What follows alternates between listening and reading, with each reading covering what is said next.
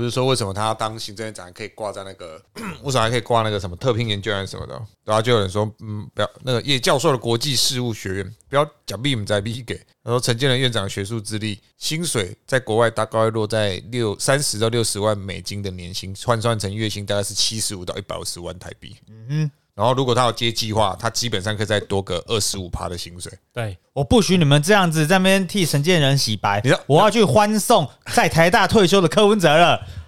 他有回去吗？没有吧？昨天回去退休了啦。我会退休了，我以为回去任职。他当初连任的时候说自己不会，就是会直接不会再回去台大医院了。哎，就直接就走了，对就，他说不会，他不会占这便宜啦。然后结果最好笑的是，蔡壁如相信他了，蔡壁如没办法回去退休，啊，他抛弃了最挺他的人，他没有做这件事然后他就跑回去自己退休领退休金了我。们把时间拉回那个交接那一刻，他说：“我现在回去台大医院了，也没有我的位置了啦，我来想想看我能够做些什么。”然后就一直不讲话，不讲话，不讲话。再过两个月，我要办退休了啦。对，然后蔡壁如应该傻眼了，因为蔡壁如有真的照了他的话，我心里在想，他真的是壁如姐真是忠心耿耿啊！嗷嗷，他不说这是谁的狗？狡兔死，走狗砰！好惨哦！看，这新阿贝人真的是欸，今天昨天晚上的新闻吧，我实在忍不住，有时候被切到。我那边访问阿贝，你觉得陈建仁的时候怎么看？他就也不讲什么，呃，就是整个这个鉴宝制度还是什么，就又鬼打墙，他说都坏掉了，都坏掉了，发现金啊，坏掉了啦，啊，就只能靠他啦。永远在鬼打墙啊，墙。所以一样，你要求婚就这样子啊。王宏威下面也是啊，哦等到一年后阿北来处理，就真相大白了，不用在这边解释这么多。哦，这么简短就好了，嗯，呃，根本没说。然后后面再 hashtag 相信阿北，哎这样哎，时代力量是不是永远都只能打说那个内阁 团队的女性比例不够这件事情？还有不够政治正确吧？他是不是没有注意到我们没有黑人？没有讲吗？没有我 没有讲哦。啊，还没有哎。如果女性阁员够了，他就会说没有原住民。如果原住民够了，拉丁裔没有新住民，对，然后新住民够就会说没有更新的著名，对比如说当然 Davis 那一种要，先要先要先顺序再厘清一下，为什么原住民的族的首长都偏重在阿美族？是阿美难道其他的族裔 就没有能力了吗因为？他们人最多。呃，对啊，他们人最多啊。我看哎呀，其最近那个要回去当发言人，那个叫什么名字？科科科拉斯，哦，科拉斯尤达卡。看看我我会说，我只会知道我他看他不会。说蔡英文力压苏贞昌，一手拉拔人灿，就是陈建仁跟那个郑文灿嘛，大权在握，见人形同傀儡，轻德只能看戏。二零二三人是大英帝国，看啥小黄宏威我们的立委啊，有没有以以我个人比较支持蔡英文来说，我觉得这样也不错啦。最近不是有这个，最近还有一个推出一个组合，不是陈建仁跟什么的总统副总统组合，戴清德根本就没有出现在其中的啊，忘的是什么了？剑啥配的？剑灿配哦，该不会就这样子吧？怎么可能？陈建仁出来酸没掉啦，不会啊，他他根本不会中，好不好？就没屌啊，干嘛出来？应该说谁出来都不会中了吧？那不是不是看好民进党在获胜吗？谁我不知道什么组合，但是民进党会获胜。啊？不是啊，今天要讲的重点接的很好。小笠原欣欣好像是看好民进党会在对啊，他是看好会总统大选总统大选会当选，啊，因为他上一次预测太神准了，比知易行人还神准很多。人家有学术背景，我们也也有神棍背景啊，干神棍背景，成功需要什么背景？需要一点时间的，神棍预测不中就跑了，之后我们会检讨的。那你就不叫神棍呐、哦，好吧，那那谢谢你的肯定啊，我们不是神棍，神棍我们是具有学术背景的，嗯，哎，我们只是用别的方式来学术。就不准的也没关系啊，下次再改进。而我们的所有的检讨啊，跟大家可以去听那四集。那 Colas 是我们系上的，是东海社会的，是哦，嗯啊，啊，有什么八卦吗？没有哦，除了喝酒开车这件事嘛，他有他有出来认错了吧？大家都有出来认错吧？除了除了喝酒喝酒开车，每一个都认错啊，就因为没什么好好说的，只有抄袭的比较没有人在认错，抄袭的，呃，认错就输就输了，就正就承认抄袭了。然后蔡蔡正元还还去追说陈建仁的祖先到什么了，大家说陈建仁应该要背妥那个什么三生树国四国什么，去祭拜，靠北，要不天主教徒，他怎么可能做那些事情？对，祭植物啊，他最后来信后来信佛哎、谁啊？陈建好像后来皈依佛门呢、没有啦，没有，他现在还是教廷封的骑士啊。那啊，他是他是爵士，他是爵士。对，啊，还是他早期信佛，我不知道看什么。别人吧，别人吧。我看到别的吗？还是你又看到你跟着大人一起看到什么奇怪的？能我有时候会假消息啊？假消息看着看就也就就相信了、欸。我我爸那天在看那个 YouTube，然后上面就一堆中国什么养生的片嘛，嗯，干那种干片什么的，他就说那个影片就写说什么，哎，就讲说什么啊，那个早睡早起的人，通常身体都会比较，养生。靠北我也知道啊，他需要你讲哦，饮食均衡是一个健康的重要的关键因素，嗯啊，不然呢？而且通常一样的来源然后跟你说吃什么不好，吃什么不好，吃什么不好，吃什么不好，你就发现吃鱼有问题，吃肉有问题，吃青菜也有问题，喝牛奶有问题，干什么都不要吃了，不要吃然后最后跟你说饮食均衡最重要。哎，你们这群看假消息的人不累吗？很累他们要这样分，享哎、他们要这样分享，超。烦的。这个就跟那个前面那个分享谣言，就政治谣言一样啊。他们自己也没有要听这个东西，可是他就想要让别人知道，好歹也贴个哭脸，让我知道你是在笑他。他们不会，不会就事后不理就是这种。我觉得，我觉得这个应该只是因为现在资讯科技太过发达，应该应该是以前古早社会就有人就有这种倾向，对吧？只是因为你现在会一直看到这种消息，是因为太容易看到这些资讯了。以前印黑函就说要纸本嘛，还要花钱。还要印光碟，啊，对，光碟还要买杂志才会送光碟。现在就不用啦，转贴转贴现在需要的。是光碟机啊。请大家就是去听那个黄哪个？佳佳跟黄佳佳也有光碟哦，不是那一那一集啊，童文成那一集，曲美凤嘛。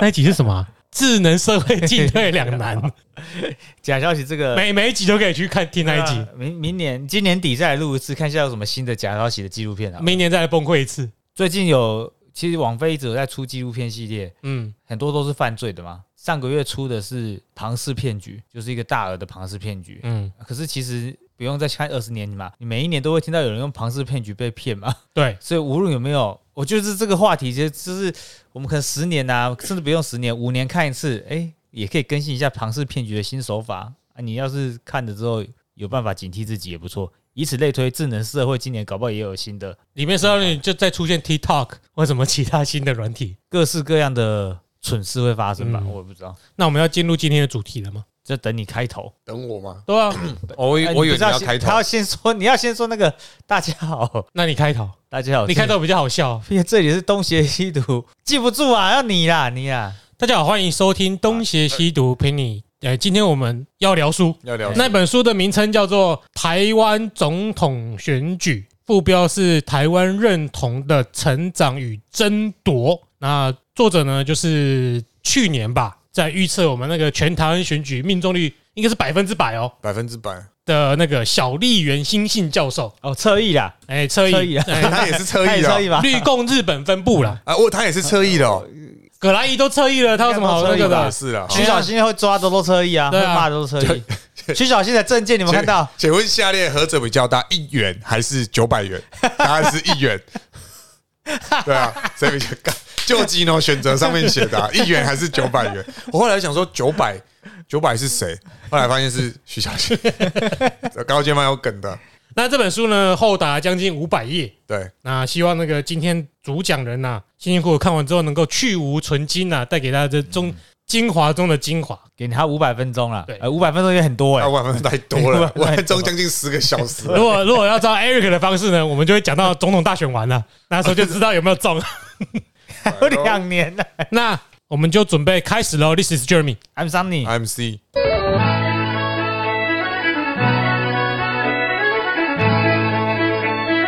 那以个人身为侧翼的身份来说啊，我希望他的预测是准的，就下一次会是准的。他下一次也是预测总统大选是民进党对，啊，因为他上次预测太准了，所以希望下一次也准，不要就到下一次就是唯一一次不准的时候。总是大家出现有亡国感危机意识的时候，大家现在没什么亡国感危机意识了，没有吧？前几天不是个新闻，那个美国空军一个四星上将就预测说，二零二五年嗯会开战，原因是因呃这个在一个所谓的啊不算备忘录，就是这这个消息在美国里面也被证实说他们有这样的推测，因为二零二四分别是美国跟台湾的总统大选，所以他们认为这个时候中国会，当然上次拜登跟川普那次选举，他们认为会就是民主国家政权交替交替的时候期间，对，而且二零二五年已经接近习近平的任期结束了，已经超已经过一半了。对他如果要再当第四任，他势必要有一个攻击攻击啊，那要超越毛泽东，看来就只有打台湾了，对吧？靠腰。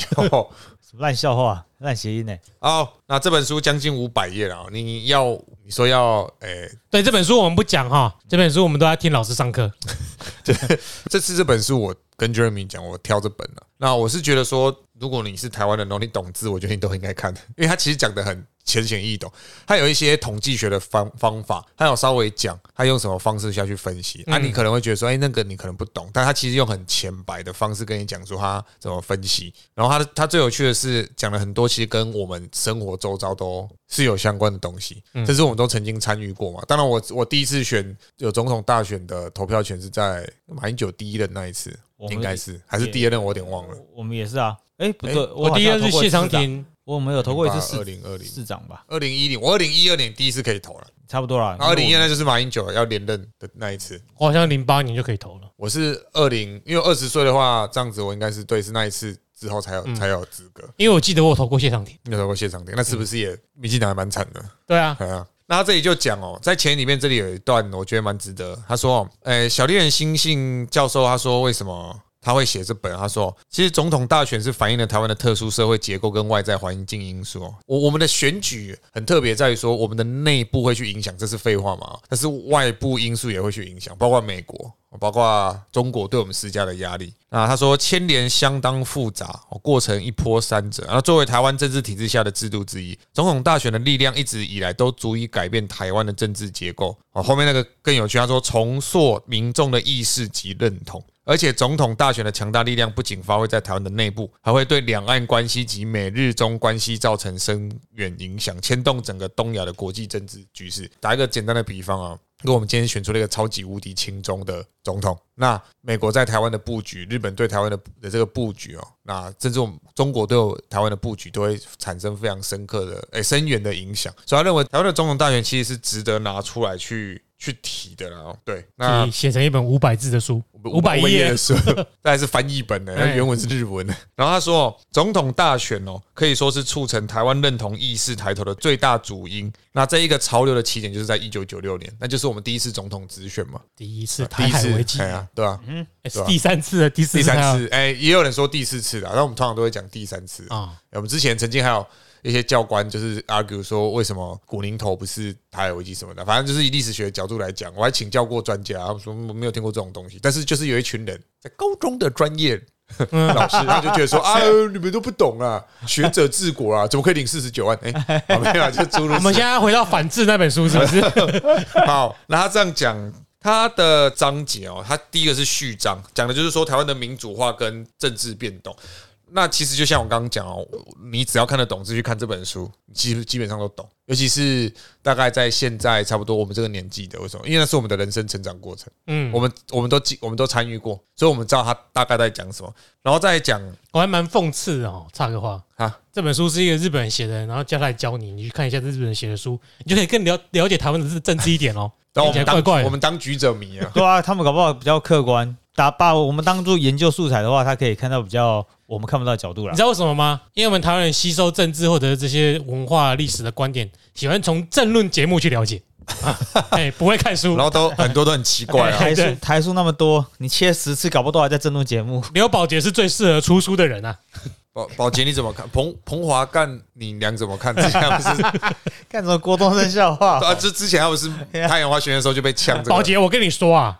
这件事只有三个人知道，一个是一个是我，然后一个是我的来源，一个我不能说，呃，一个我不能说，一个是我，一个是当事者，另一个我不能说，说。这是标准台词吧？他的这个章节里面呢，就诶划分的很清楚，他以每一次总统大选为一个主题哦，那也没几次啊，没几次啊，所以他。第一章是所谓的总统选举的交锋意义，他就会讲说，哎，其实，在台湾的总统大选里面，通常会有什么因素在里面影响？那第二章开始啊，二三四五六七八，分别是我们的一二三四五六七七次总统大选嘛，直选啊。然后每一个章节下，每一个章节都会下哪个年代的选举，比如说一九九六年选举，然后的它的下面的小标就会写说，哦，比如说他讲一九九六年选举后民主化的起点。两千年选举，政党轮替与改革的摸索；然后两千零四年选举，蓝绿两大阵营的对决；然后两千零八年选举，马英九的台湾化路线；然后二零一二年选举，九二共识；二零一六年选举，民进党完全执政；二零二零年选举，拒绝一国两制。然后最后的终章是总统选举的四分之一个世纪，因为七四二十八，差不多就是一个四分之一世纪。嗯，然后以此来做一个诶、章节的分配，哦，这是他在里面所诶、去他去分配，然后如何去讲，那我们就就是每一次的总统大选，他都有故事，就对了。它都有故事。那小我们我们稍微简单讲一下，诶、基本上在日本现在被公认为有三个对台湾的政治方面，或是我们的整个历史诶结构，就是说对于政治来讲，有三个人算是认为他们最了解台湾。第一个就是我们讲的小笠原新信，啊、这个大家都知道，就是台湾通，台湾通啊，对日本的台湾通，对，好。第二个是松田康博，嗯，哦，这个各位可能也有听过，就是那个我们的韩市长嘛，我我今天没有迟到，我等了日本人二十分钟。哦，那松田康博他以前是日本防卫省的官员，嗯，就他可以看到某他们防卫省就是我们的国防部了，对，然后他可以看到某些我们看不到的资料。那他也是东大的这个学者。那第三个应该就是呃，我们讲就是若林正藏，哦，他包括他写过一本书叫做《台湾战后政治史》，哦我也有买，诶，但是他目前是我感觉比较难啃的一本书哦。这个有时间如果读完可以来跟大家分享。嗯，像《小丽人星星》这一本书就还蛮，就是它可以让你真的不用花太多的那种，应该说你不需要太多的学术背景，你就可以懂这样哈，我就讲，我觉得在里面比较值得提出来讲哦。哦，他有提到什么？譬如说他在第一章讲的是这个台湾的这个民，他这所谓的政治概论啊，这是序章了哈。他就提到族群哦，我们都知道族群现在是我们总统选举一个很大的关键决定因素。现在可能逐步降低，尤其在我们的都市人口里面有很多，譬如说我们讲新竹哦，我们讲新竹，我们就讲这次的新竹市好了。哦，新竹市这次选高虹安哦，那过去新竹县或新竹市可能都被认为是国民党的这个地盘。嗯，好，新竹县最常最常被讲就是啊，客家的那么多。好，那新竹市逐步开始改变这个结构，是因为他们有大量的外来人口移入，因为他们有什么？他们有竹科。嗯所以你外地进来的人，他哦，我们那个那个族群过去的那种被特定的特定的某个大族群垄断的结构已经被改变了，所以新进来的移民就觉得说，我没有特定支持哪一个党派，嗯只要就是我们标准讲法，只要他能做事情，哎，我就我就是觉得 就是好事，这样子。好了。哎呀，对，所以这个蓝绿一样烂，蓝绿一样烂，然后再乐色不分蓝绿，然后下一句，白色力量，以前不是蓝绿一样烂，票投国民党，现在已经不是了吗？哎，蓝绿一样烂，哎，我科粉我骄傲，靠腰。对吧，那新的。那比较接近，白色力量崛起，族族群哦，分成四，我们台湾可以基本上分成四大类哦，四大个族群哦。他会就讲说，原住民是一个，然后闽南系本省人，他这么用，他用这个形容，我相信这个译者是很直接把他的把小恋星星的日语日文的那个版本直直译过来，所以他可能写的就是闽南系本省人、客家系本省人哦。当然，闽南系本省人后面挂号就是福老人，嗯，哦，客家系本省人就是客家人，还有一个外省人。当然，我们可能再过个十几二十年之后，就可以加入一个新住民。对。哎，我新住民现在也是人口其实现在新住民的人口已经可能快比原住民还多了。有可能，哎、应该基本上都是因为各位知道，就是说大概是快十年前的统计的吧。我们的国小新生有十分之一是新住民的后代，那这个数字一定一直在往上成越来越有国际观的啦越来越古 技术查就知道了。越来越有国际观嘛可。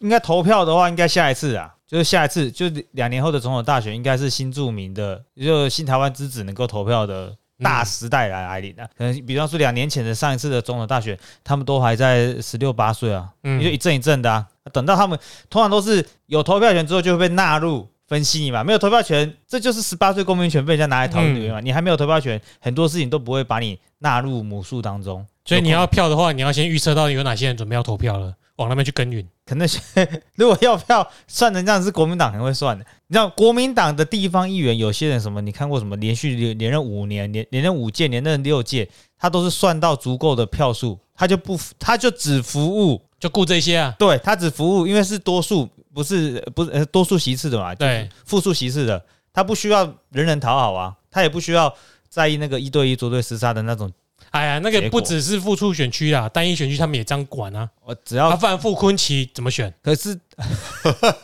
哦，傅昆奇他不要不那整整个县市都下去了。没有啊，他就顾好他那超过五成的人，其他都不管他死活啊。那应该只有他做得到，因为他苗栗的，投票率啊，苗栗，哇，这样的话他很厉害，好想开，好想开 Lasers 哦，国王啊。人家送，的啦，哦，人家送的。送的啦。啊，有钱国家出的，所以应该人家送的，你管人家那么多干嘛？对？你那个族群，那讨论到面可以顺便讨论那个曾文学被说是外地人，啊，对啊，对啊，他就说，他就是那个外来结构。他说那外来结构，现在是吗？还是他本来就是那边？我觉得这个分他好像本来不是那边，他不是那边人啊，他不是那边人，是啊，他不是那人，反他不是苗栗，他是空降艰困选区哦。对那边蛮一开始其实蛮艰困的。哇塞，那你比黄国昌还能站啊？这故事背景其实本来是时代力量的嘛？好吧，那那我就快速简单讲，他本来要在市区选的，但是那时候呃徐叉叉不给他机会，哦你就直接讲名字就好了徐。永明不给他机会哎，他一气之下他都要被抓去关了，你在那边他要被抓去关了吗？没有吧？没有啊？可是他也是有那个疑云啊。哦，对啊，他一气之下就说那哪里可以给他提名的，他就到了苗栗，就苗栗的话，时代力量就会愿意提名他，他就说我拼给你看，那就拼，还他两两届啊，他就拼到了这一届还是第一还是第二高票？这一届第一还是第一对，好像第一高票嗯一万五千多吧。很猛啊！反正就是这样这样搞出来的。他他是战神，不是缺战神。一开始起因有一点就是哦被到被击到，嗯但是后面也看得出他做的很好了。女朋友也很正，真的蛮正的，你要 cosplay 的，你要这应该没关系吧？平鱼如果你会装钢弹的话，他就会你就会交到这种女朋友了。屁啦，干对他说什么交他都会煮钢弹就可以交到这种女朋友。啊，最好是啊，屁啦，没有这就是人人帅真好，哎，人丑呃，性骚人不扰啊人不帅，人家也有内涵都是的好吗？。对，所以就回到他要啦，说嘛四，趴就是耳男的，靠飞。分析新族外来的人口移入所，以他所以他一开始就有讲到说族群啊，但是我再一句话就好，如果你那边嫌什么啊，什么闽南啊，什么不是讲台湾或本省那种，就闽南有人会说那是台湾话，不是闽南话这种话嘛，你就想说，反正这四个族群就是讲四种主要不同的语言呐。对了，这么讲也是啊。哎，然后其实我觉得这四个族群之间都有互相仇视的那个过去的历史存在。嗯然后他他后来就有讲到，哈，他这个序章讲说，哦，中国国民党它就本来就是一种威权统治的手段，所以他讲这是种威权主义的。好，那我们刚刚讲到松田康博，松田康博其实有有一本书哦，后来被翻，他在二零一九年被翻成中文哦。这一本书就叫做《台湾一党独裁体制的建立》，他就在分析过去国民党在戒严时期所统治台湾的一个方式跟手段。那如果有兴趣，大家也可以去买来看哦。松田康博这本书啊，《台湾一党独裁体制的建立》。那要讲哦，诶，虽然呢国民党是一种独裁体制的统治，但是不代表他所有的触手可以伸到各个。领域去，或是社会各个阶层去。啊，有我以前有听过一个说法，就是说啊，诶，蒋介石所带领的这个国民党的集权，它的是什么的集？它是集中的集，他把权力抓紧，但是他会相对放放宽某些东西给地方去做，尤其他等于是一个，其实说实话，他等于是一个来到台湾的外来政权。对我们现在不是说哦，他啊，你我知道你讲就是那种台独的说法呢，我现在讲的是说。他显然是一个从外地进到台湾，所以他必须要去拉拢台湾地方原本的这些士绅，不管他后来怎么去处理这些人，他势必要拉拢地方的势力。这种东西在势力哦，不是士绅啊，不是士我坚决反对，啊，这因为他把士绅干掉对。哦，所以我才说士绅他来怎么做，我们先不讲严家可。不是士绅啊，好，所以你看他在台中的海线，呃，大家也不要觉得说哦，他在台中海线对严家这些拉拢哦是什么很特别，没有啊，云家地区就这种啊，在云林嘉义你没有地方派系，你要选上哦，你不要想的是不可能的事情啊。屏屏东也是嘛，包括以前那个什么过高平息没有法律嘛，嗯，那个他们的议长还是什么，对啊，这个在你们读历史有没有像有没有分析到？就是因为就像你说的，国民党外来政权嘛，他没有办法像树叶一样盘根错节，既有势力，也就是说，他只能够让哪些人哪些人得利，他就会为什么为了他而去卖卖命啊？那要怎么讲？我大概抓得到桑尼的问题啊。他这里有讲到一个，就是他说、啊，国民党没有办法将统治的力量延伸到全台湾的每个角落，所以必须用糖果跟鞭子。哎，对了，这就是所谓的四重主义的，嗯，我就 N P 你嘛，我他就说 N P 四重体制，对这些地方势力，也就是所谓的地方派系啊，成员多数是本省人，他们只要不违背国民党的意识形态或挑战国民党的正当性，就可以自由争取地方利益。对，所以我给你糖，啊你听我的话，我给你糖；啊，你不听我的话，我就把你干掉。像那个时候，这个故事哦，那个时候陈诚不是担任台湾省主席嘛？嗯，哦，那他们就要搞所谓的这个土地改革嘛，好，从三七五减租，然后公地放林，呃，跟跟着有七田啊，这三个嘛。那土地改革一定会去大量征收地主的土地。那最有名的反对的就是林献堂啊，就后来林献堂相场又不是很好，嗯他还跑去日本了嘛，到死之前都没有回来。穷极一生抗日，跑到日本善终。对 对，没有错啊。那当时就部下跟陈诚说，我们如果搞这个、哦，诶、土地改革要这样征收哦，一定会有很多人反对。然后这些大地主可能死皮赖脸，他就是不遵守那个规定哦。陈诚就说啊，不要脸的人我看过，不要命的我没看过。嗯，哎呀，你你不要忘记那是二二八之后，那个时候是戒严的阶段，政府随时都可以想办法把你那很简单嘛，你你不让我征收，我拿钱，比如说你你一甲地我收你这个，比如说十万，你不要，那我就把你干掉，再把你全部做充公啊。罗织罪状，对，罗织罪状是不是什么困难的？所以其实他用这种所谓的糖果编织这种嗯这种所谓的四重主义啊，去构成他去掌控地方。这些人你不是我的国民党的人没关系，你最好不要是国民党的。为什么？这样听起来像我们控制了全台湾。你不是国民党，我们还有自由风气这样子，这也可能是一种想法而，且你是国民党，说不定你还有点关系，我还比较难弄你。对吧？有可能你看，像当年雷震那个自由中国案件，他后来被关没有错，但是他出来也，一开始有一些台湾的士绅也是先加入国民党啊，然后对，对啊，抱有期待啊。对啊，那还比较难处理嘞。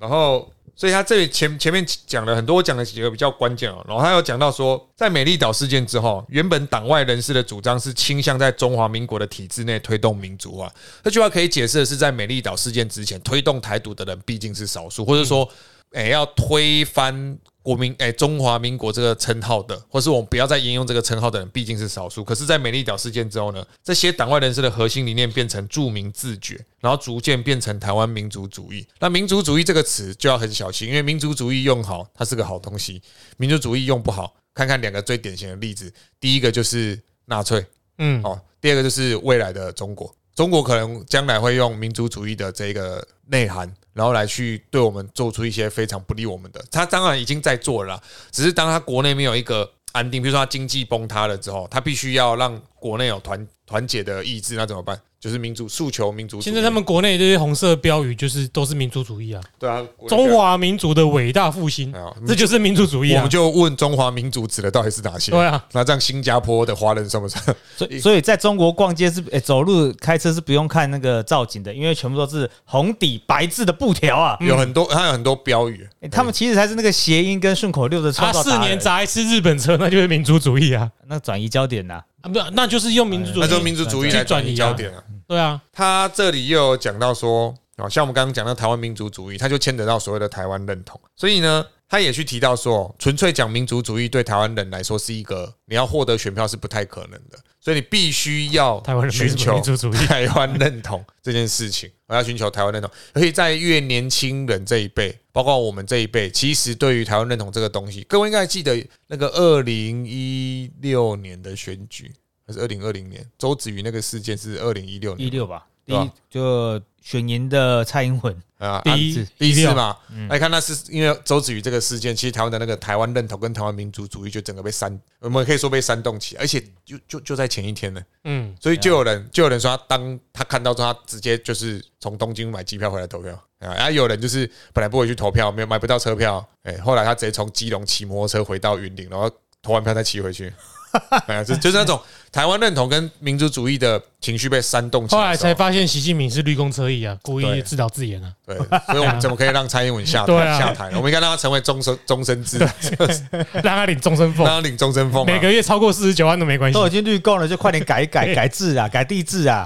所以他他讲，他就讲到所谓台湾认同，也是他接下来会讨论的一个一个点。好，那当然他也讲到说，民进党一开始呢，可能是纯正的所谓的台独，可是呢，随着时间的推进，很快我们就发现哦，应该要走向现实的路线。那他们也接纳了李登辉所谓的中华民国在台湾，那把中华民国在台湾发挥的最淋漓尽致的民进党代表人物就是蔡英文。过去可能很多民进党人士不愿意讲中华民国，但是蔡英文宣公开宣称中华民国是我们的国家，而且他名字叫做中华民国台湾。那台湾是我也是，反正就是他把中华民国跟台湾这两个连接在一起，然后他把它变成那个中华民国是台湾，在中华民国是台湾，而且中华民国确实就是在台，就等于是在台湾这个地方。我们不需要再去讨论说为什么我们不要中华民国，或是我们要台湾，反正中华民国这其实蛮务实的，有些诶亦步亦趋嘛，就跟你那个猫咪要换饲料哦，你不能够一次把旧的全换掉，你不就先倒一点新的，对对对，慢慢慢慢慢慢慢，然后我们脑中就中华民国台湾中华民国台湾只有台湾没有中华民国。所以所以，他说也不要再所谓的革命什么，他说要透过选举取得中华民国政权为目标，不是发动独立战争或革命运动。这个是在当时民进党建党之后的十将差不多十年内，他们所去确定的一个方向，嗯，我确定一个方向。但是民进党也没有放下说，一方面啊，基于选举及统治的现实考量，将重心放在台湾认同。我们刚刚讲台湾认同对选举的选票来说是很重要的，嗯，那另一方面又持续呢怀抱着台湾民族主义的理念，所以现在要骂台，诶、民进党是台独啊，基本上不太不太以这种严格定义来讲，它不太算是台独了。哎如果他们又因为民进党也没有人喊台湾独立啊，嗯国民党的想要支支持的人想要看台呃民进党喊台湾独立啊又不喊啊喊了你们又骂啊，实在到底要怎么样？我觉得国民党还是一天到晚在骂民进党某些人台独，但以我个人的立场来说，我不觉得台独这一词是拿来骂人的。我也不觉得，对啊，对啊？就个人意志的展现嘛哎，，桑尼你也太帅了吧！你真的太帅了，你这样不行，太帅了，支持 对不对？只有我实在，不太懂为什么他把这个拿来当成骂人的话，我我我是不太蛮懂。蛮得意的对啊，怎么了吗哎可？是统一听起来就是骂别人的话，他们又不敢称统一，对他们不敢就是国民党不敢讲所以，所以，称统一所。以你看，这就是回归到刚刚讲啊，台湾认同为什么重要？政治人物公开，哎、其实，在我们的中华民国宪法里面，意图分裂国土，这是一个很严重的罪，对吧？啊，统一是不是意图改分裂国土？不是，不是啊，台独是不是？是啊可是喊台独好像没事哦。对。哎啊，统一。大家就不想现在还坚持你刚刚这种说法，就是用宪法来攻击别人的，就是马英九。然后，看他真的在做他而而且大家不要忘了，戒严时期有两种人，基本上会死的难看，一个是共谍嘛，对一个是台独分子。对啊，所以其实按照中华民国宪法来讲，我们不能喊台独。对，喊台独是这个要颠覆国土，可是你看很奇妙，喊台独的人好像现在要选可以选得上，嗯，可是你喊统一的人好像，你看那时候吴思怀被排进那个不分区立委第第四位嘛，他骂爆啊，哇，气死啊！现实生活中有很多人是统派的，我们看得出来，可是他选上了，可是他不是因为靠着喊统一选上的，哎，他也是，他也一定讲说我爱他他可湾，能是抹别人台独选上的。没有某边的论文选上的。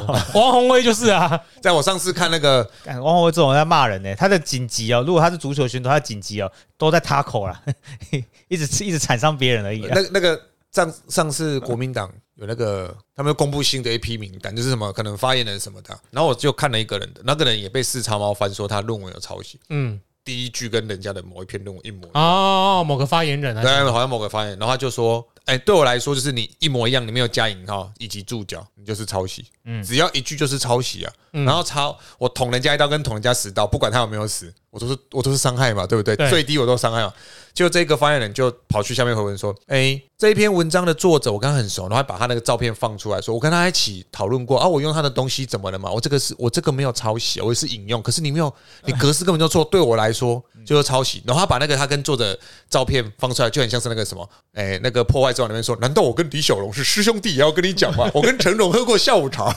现在不会撒盐哥就是，不要那么远的撒盐的，我跟梅西是朋友啦。所以，所以，所以我觉得，对了，就是好像他们的标准都很奇怪。你说，诶、这些人有没有？你说民进党那些人有没有抄袭啊？有就有嘛啊！可是好像变成国民党的时候，好像就啊就双标啊因为，我我一看，只要你看第一句一模一样，没有引没有引挂号引用的挂号，也没有下注脚，就是抄袭啊，嗯，就这么简单呢、哎呀，我我这样听着听着，从那个书的一开始是在分析族群，就是我们社会学一开始第一次，就像社会学一零一的课程一样，有在说人哦天生就有分我群跟他群嘛，应该在各个文史哲都会这样非我。族类，其心必异对，一啊。分完之后就可以决定谁赢谁输，特别是在总统大选这种情况下啊。以前记不记得我们国高中的时候分芋头跟番薯民族群的认同嘛？哦啊你先站边选边站嘛。对，本省跟那个外省的对立就形成了这个时候开始啊。那时候国民党就这样子赢了很多种各式各样的选举嘛。嗯，然后一步一步深化到现在，诶，台湾人还是中华民国人，统派还是独派，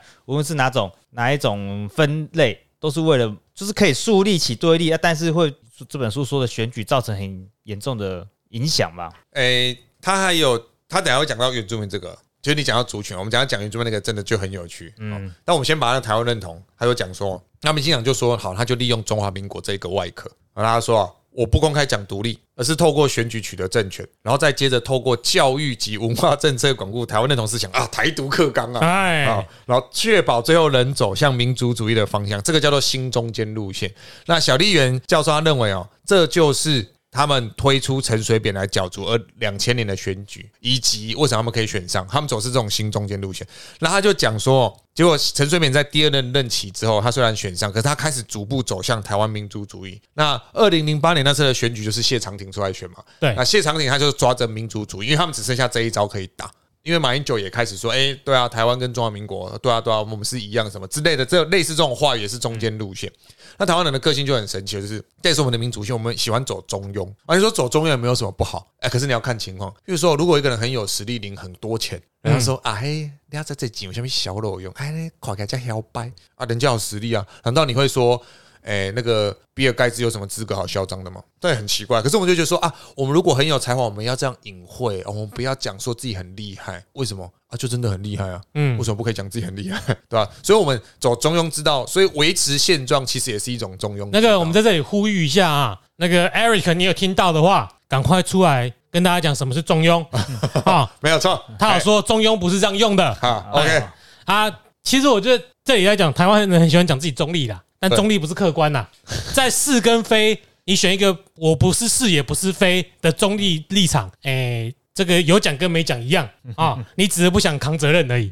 有一些事情就是对就是对，错就是错，或者是这种价值观跟那种价值观，你就必须要有所取舍。听不懂了就问一下女朋友今天晚上吃什么，随便啦，啊，随便啦。中立不是客观哦，你可以客观啊，你绝对不是中立啊，你有选择某一方面立场。你就不要说啊，我我不蓝也不绿啊，那你到底是什么？白白白白白白，我是白的。对，你误会人家的意思。对啊，那你就说，那你那你就不要说你是中立，你不要说，你也不用说我不蓝也不绿，你就说我是白。对，那你不要说你是中立，因为这就不是中立了，因为你选择了一个立场 啊，理性、务实、弹性啊，哈。对耶，要说白色也是个表态嘛，对不对？支持对啊，还是表态，就是操出来。中立只是你不想要跟人家继续讨论的借口。呃，不是，是他们知道支持科文者很羞耻。不敢讲出来，我要抓头了，我跟你讲，很羞耻哈。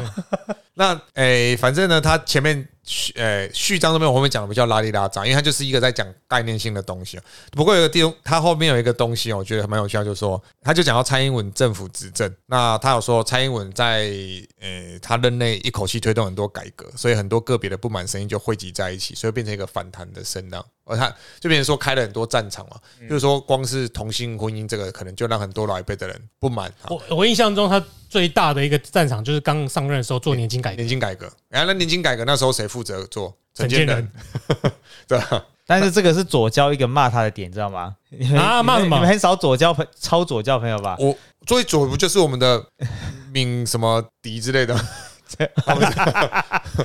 两个字你要这样，有一个左左呃很左的人在说什么？你既然都已经知道一定会上的，你为什么不要一上任就快点推税制那个改革？税制直接打到平，大家都是平平手的这样子，就最有钱的人要缴超多税啊什么的，那公直接改，然后 真的啦，最久的人要把他有钱人给他打到，要付很多钱。他他这里也有写到说。政府遭受批评是台湾政治的常态，然后下一句就哎，他说可以预见二零二二年的地方选举对民进党来说势必又是一场硬仗，所以他一开始就有讲这句话。他说你总统大选选上不代表的地方选举就一样一帆风顺。然后也有讲说我们的体制虽然有很多的缺陷，民众对政治虽然不满，可是已经认同制度本身。那这样的认同不仅强化了台湾的民主政治，也让台湾认同意识变得很巩固。因为我透过每次不断投票，都在展现我对台湾这块土地的认同感到什么程度。不管你认为它是中华民国还是台湾。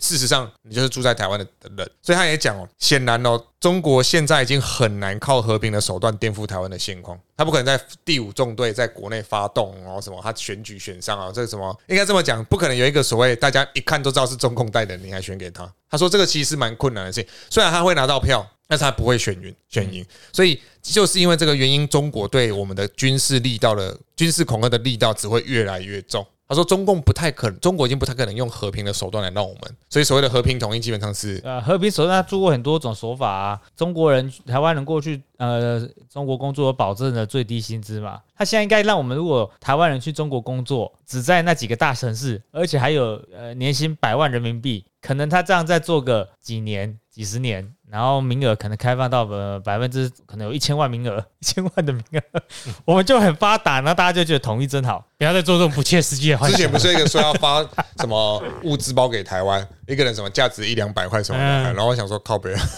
他要给我们一百万的人民币年薪，我们去才有可能被洗脑。我想说你发那个东西给我干嘛？我我为什么要需要那个东西？最近去中国工作的起薪已经低到很跟在台湾没有到很接近的，可能四五万块台币月薪啊。已经会开这种薪水了，那值得去吗？有些人觉得那是国际大都市，可以去见世面。增广见闻，嗯，然后再逃回来，哎，要不要逃回来，我就游历回来。那那他先讲内部分析，就内部因素啦啊。那他说，决定台湾总统选举的重要议题哦，大概有几个，就是国家认同的问题哦，不就是所谓的两岸关系啊这种意识形态嘛？再是族群对立意识的社会因素，这个民众党就不赞成了。我只我只关心我买不到得起房，买不买起车，那个国家是统是独，跟我有什么关系？宇智黄静莹，啊，对对对对，大人世界好恶心啊！对但这这不是他讲，他那个。清廉勤政的勤，你先去研究一下怎么写哦。然后第三个是候选人的能力及形象，政党的组织力及身世，然后再来是政策，最后是权力斗争。这个权力斗争就是所谓的派系斗争嗯，啊，这个事情好，他来讲哦，虽然我们常常讲维持现状，可是双方会尽可能的朝自己的民族主义方向前进。好像国民党也有自己的民族主义啊，民进党也有自己的民族主义。国民党民族主义还不简单，它全名叫什么？中国国民党哎，没我们什么都没说。之前不是有人建议他改成台湾国民党，对然后就说怎么可以改？嗯，对吧？他们就有这种想法。好，那像刚刚我们讲到那个族群哦，就一个很有趣的事情，就是我我们刚刚讲哦，台湾可以分成四个。以小笠原教授来讲，台湾分成四个。我们当然讲说，最后第可能会有第五个。我们的教科书也都是这样写这。是这样写嘛？那原住民哦，他其实有提到这个，我有跟原住民的朋友求证过。你会发现哦，所谓的那种原住民立委，或者说，诶，在高金素梅，原住民的，应该说原住民所谓的三三地立委，诶，他们的平地三地立委好像加起来总共有六个席次，我记得。嗯，那通常都是什么党选上，都是国民党，只有一次被时代力量拿走，只是他其中一个席次是那个高路乙用啊，可是那个是他不分区，他不分区嘛，他是不分区，他没有选，他没有选，就是他是不分区的政党票上的，他并不是去选高那个山地原住民或平地原哦，住民。所以他并不是去选选上的。对对对，哦倒是上一次民进党有选中一个好像武力华屏东的，啊。哎，哦，好，那原住民哦，诶，他向来票都投给国民党，对，那你们有想过这是什么原因吗？他们张张宁，你觉得为什么？我我印象都是好处啊，好处但就通常都一定很叫做非常多跟好处多少都会有关系，但是你有没有一个你觉得究竟是为什么的原因？跟宗教有关系吗？没有，没有，没有，跟宗教没有关系。纯粹是因为好处，你觉得纯粹是因为好处，还是还是强迫当时都加强迫他们加入那个国民党，造成造成他们对国民党有很大很大的认同，就很投很很热爱。很很热爱，热爱一百零五没有？我觉得跟当当初的那个刚刚讲的类似地方的派系有关系啊。地方派系，他在每个原民乡镇都有他的党部存在啊，嗯所以他跟当地的生活是有点合而为一了啦。嗯嗯，就是你你要深入当地，他们人口又不多，我以前记得读书的时候有讲到一个说法是，他们会在呃，比方原住民乡镇里面，国民党他会扶植两个人，然后看谁能够获得比较多的人气，然后就可能一次的选举测试出来啊，他就开始给那个比较有人气的越来越多的挹注，然后让他成为部落里的或者是乡镇里的领头羊，嗯以后就可以直接控制他。对，但是你们你们其实讲的都是应该说你们讲的都有道理，然后你讲的也是正在发生的。可是为什么原住民会多数把票投给应该说我们最大的疑惑是在于他们为什么没有对于自己土地的认同？你说原住民吗？，对，还是说民进党没有资源可以给他们，但国民党有资源可以给他们？其实你们讲，当然我相我认同政治就是一个利益的分再分配嘛，对利益跟权利的再分配。我跟你讲原因，你们可能觉得很干，你就觉得靠背最最好是这个样子，真真的是这个样子啊。你说小笠原新信他也有写到，然后这个事情我在他看他这本书之前，我曾经就跟我的原住民很好的原住民朋友聊过天，他就跟我讲，我就说说看最好是他就说，哎、听起来像开玩笑，当然有开玩笑成分之外，但是是真的哈。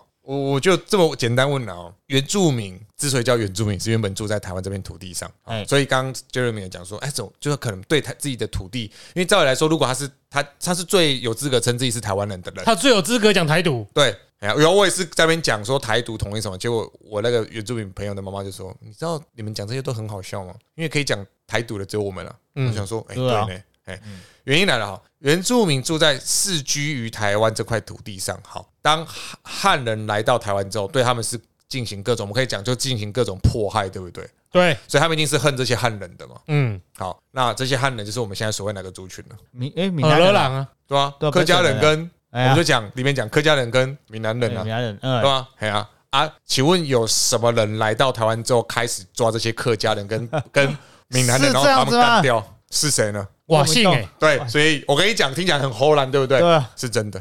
他这里就讲哦，他说，在原住民的生活环境中，剥夺他们生存权或他们对立的族群，主要不是主要不是外来的国民党或是外省人，而是本省人。所以就仇恨了。仇恨的确是有可能。就没有，就好像我有听过一部分客家耆老的说法，说之所以为什么会总是投国民党，是因为他们身上还有闽客械斗的记忆，啊，是这个样子。就是他七八十岁以上，嗯他会从他的父父母那一辈知道年轻时候他们闽客或漳泉械斗，就是他讲客语的人跟讲诶闽南语的人在打架，嗯嗯嗯，那种攸关生死的决斗，所以他们对于闽南人或本省，诶、不要讲本省，这时候就不好了，诶、对于闽南人有一种，诶、对于台语族群有一种恨意，就跟这类似啊。对你啊，他还讲说，日本时期跟国民党时期都采取同化，那原住民的语言文化都面临失传。可是，在原住民的记忆及历史观中，若要问到底是什么让原住民陷入今天的窘境，终得归咎于闽南系与客家系的汉人移民，导致原住民的生活空间受到压迫。课本上面有写，但我没有看过这结构性问题。课本上这边说平埔族跟高山族的分别，就是呃留在平地的原住民跟被呃被攻击之后啊，都慢慢躲回深山上的高山族，但是并没有讲到，我们不会在意，因为我们可能就是当时的角度嘛，我们会说哦，那把是谁把他们打回山里去的？那他们就会那种深植于他们的血液当中。所以我们都是白浪啊。对，我们是白浪，白浪好久没听到了汉汉人。哎、他我不知道他们这说法是不是正确的、欸，就是说他们十几个族群语言都不一样，嗯可是他们对于汉人的说法是一样的，就都叫白浪。这个我好像可以去问看看。还有那个，还有那个母干，哎、哎，母干也是，因为白浪就是说台语叫拍浪哎，拍浪啊。哦啊，所以你们这些人都白浪。也。有可能这就像是舶来品的译音呐、就像我们哦学日本日语，有一些外来语。去问一下，我看一下有没有公主，不是、啊、乱说的，我以我以前有直属学姐就是公主，真的哦，对吧？虽然已经嫁到美国去，哦那来不及了，没你没办法继承大片的土地了。傻笑。不那他们并大片土需要地，你还要经过很多方法才可以合法拿回哦。呃，而且还说不定还保留区的，不能乱开发。对哦，哎、那课本其实有提到这样子，但是我从来没有观察背后结构的问题，蛮妙的。以前但但是这个族群，我们虽然这样讨论哦，可是其实我们也就像我们刚刚开头讲了，族群的关系目前是越来越往下掉嘛。所以他还讲说，民主化之后的台湾哦，那，随着多元化及多元随着多元化及多元化主义的扩大，族群因素的重要性开始下滑。那最好的案例是什么呢？最好的证明就是二零零八年 马英九以外省人的身份选上，他觉得这个可以证明说，台湾人已经逐步对于所谓的族群不再那么的看重，但是不代表我们的那个民族主义跟台湾认同是不存在的。对他要讲到这一个，对了，像当年一定投给马英九，对吧对不对？哎、这个好妙，我会觉得很有趣的点。法国人是不是族群很多种嘛？但是他们肤色很明显，可以看得出来，啊，就会有一堆预设的的呃立场。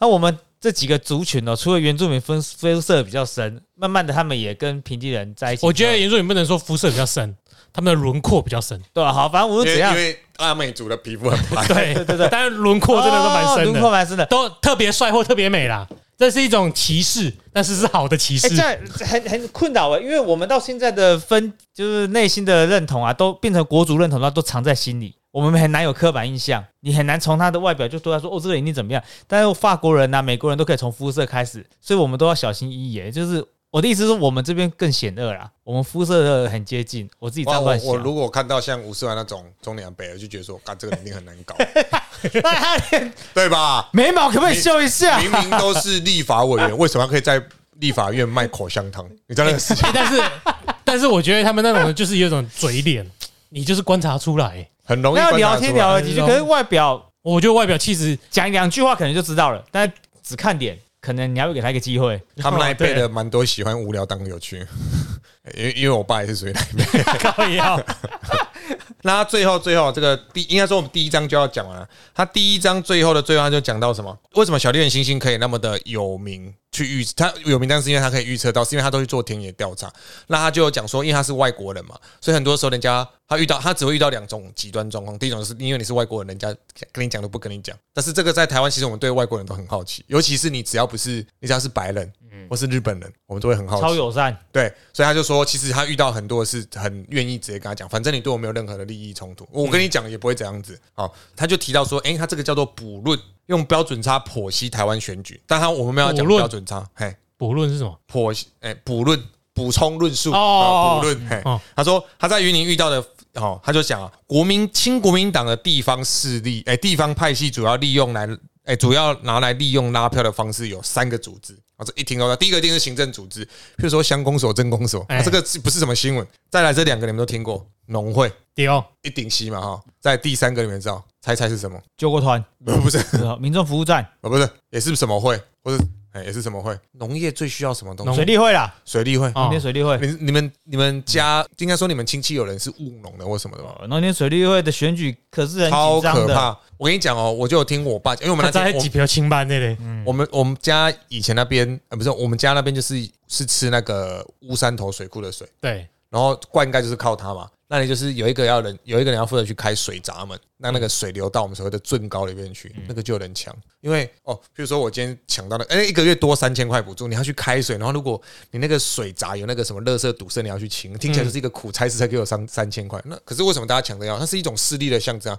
今天我是开水人，我跟 Jeremy 好，我跟桑尼不好，但林北的外亏桑尼一饼给追，你看你边弄啊啊怎么办？来求我啊，嗯我拿钱来嘛？哎，或是说你如果不选给我认识的谁，我就不开你家的水。嗯，所以这是一种权力的象征。所以地方上我们都知道，农会、水利会跟行政组织，尤其陈，我记得是陈水扁时期好像要把农会变成公派吧，对，不敢做嘛。都没有是做不了，不是不敢做应该不是对啊，就是说做不了这很多个事都下去啊，水利会可能也想要这么做，可是那个利益的盘根错节，对所以他在第一章就讲到说，我们的总统大选往往不是只有看那些，其实地方上这一些也是很重要的。啊所以为什么张家班那么容易选上就这样啊？我也不太懂为什么他们选上啊，了就是他们，你去问那些农田水利会跟农会里面，就是很多都是阿赌啊，啊，对啦。啊，历来对是对苏之芬那些对张家班呢，等下那啊，那 PK 啊，那他当然也有讲到最后总结说，诶、会选越来越少，但是在地方派系比较多的地方，这种尤其是县议员的买票，那个苗栗苗栗不是中东也有说什么有抓到什么，超一大堆，对吧？啊，嘉义县也一堆啊，嗯，啊，嘉义县抓到那个法务部长还是什么？哦，那个不是那个检察总长下来，就是这个颁奖说啊，你们很有效率。想说，看这不就是我们这边的超爱买票吗？对啊，这有什么好值得夸奖的吗？哎，啊，起码以前是没事的啊，哦，对了，对啊，长远来看还是有是点进步的。是这进步的没有错了。很多事你都从放长远来看，你就会觉得啊，你虽然当下都很悲观呐、比如你身为一个民进党支持者，从头到输到尾的，你其实你长头来看，它慢慢的版图是慢慢扩大的啦。哎，这个有一个我知不知道有没有人听过我的结构分析？既然呃会变成这样子，是一直保持呃国民党害的很多的呃国民党是个大主因吧，因为他没有想要把地方控制控制好，所以他丢给很多头人去自己拳头大小。这很多就是国民党根本不想要留在台湾嘛，我不需要把这里顾好，我不需要有很完整的呃阶层分析阶层的体制，因为早晚我会回去台中国啊，造成这样子现在就烂掉了你你错了，啊，不然要怎么该怎么讲？你要先搞清楚，早晚我会绕跑去美国啊，可是早晚我会去中国啊，好不好？那只是个那是现口号啊实，啊，不是 现实，就是两蒋也没有说要回去啦，留出来的日记也说他也觉得反攻无望了嘛。最后啦，对啊，最后嘛，啊，一开始到的时候把这边搞一团糟，不是他们想把这边，我觉得搞一团糟是丢，他们即使在中国，他们也把中国搞成一团糟。那不是他们不想做，而是他们做不到。做不到哦，所以他们本来就没那个能力。他们来就是想要我我自己偏激台独绿共车翼嘛。他来就是他也没有想要搞好你，他也没有想要搞烂你，他只知道他要攫取这边的比如说土地利益，所以他把士绅都拔掉，拔掉之后一定要有人去填补那个空缺嘛。啊，不然那坦坦白讲，那下面的军队也都目不识丁，那有办法就去管人。在听他，所以，呢，就去把把地方的一些地痞流氓拉拔上来填补那些地方士绅。原本应该是啊、虽然他是大地主，但好歹他是留美留日的士绅，他在管理上比较能够凝聚当地的一些呃民心。现在 OK 拉一些小流氓填补那个空缺，所以你不知不觉，当然地方的格调就变 low 了嘛。你想想看，你原本你在地方你去找林信林县堂乔事情，嗯，现在呢你要去找谁乔事情？找阿彪啊，龟都不讲啊而，且差不多这格调差就所谓啊，对不？嗯，哎，你这样讲真的是啊，久了之后会变怎样？你要想想看嘛，原本基隆严家嘛，然后台北孤家啊，然后彰化也是林家啊。然啊，后雾峰林哎，家，高雄余家陈家。对啊，啊，现在变成什么东西？变什么东西？大甲严家，哎，然后这云什么林张家。胡胡云林张家，嘉嘉义。义嘉义肖家班，肖家班你也知道什么？什么什么背景啊？对啊，没有小三人，小三人搞得全台湾人都知道了吧？啊，？所以地方上的的的选举就会变成，你会觉得啊，台湾怎么选举都这样子，就是啊因为因为最有能力的那群已经被干掉了。对啊，所以才这就是我是刚刚讲嘛，他们怎么对待士绅，我们先不这就是讨论嘛。对啊，历史的结构啊，对对这样子啊。这个那个理解陈翠莲教授其实有写过类似的书，对，他有讲那种地方派系。他那时候研究这个也是被家里就觉得不要比较好，他觉得这个议题很有趣，他就去研究了。嗯他那本书也蛮值得看的，你像客家人在桃竹苗地区，其实他当初抗日是最用力的。对吧？你现在老是觉得，哎中国客家人这么喜欢投给，不是应景精神吗？怎么 怎么老是这样？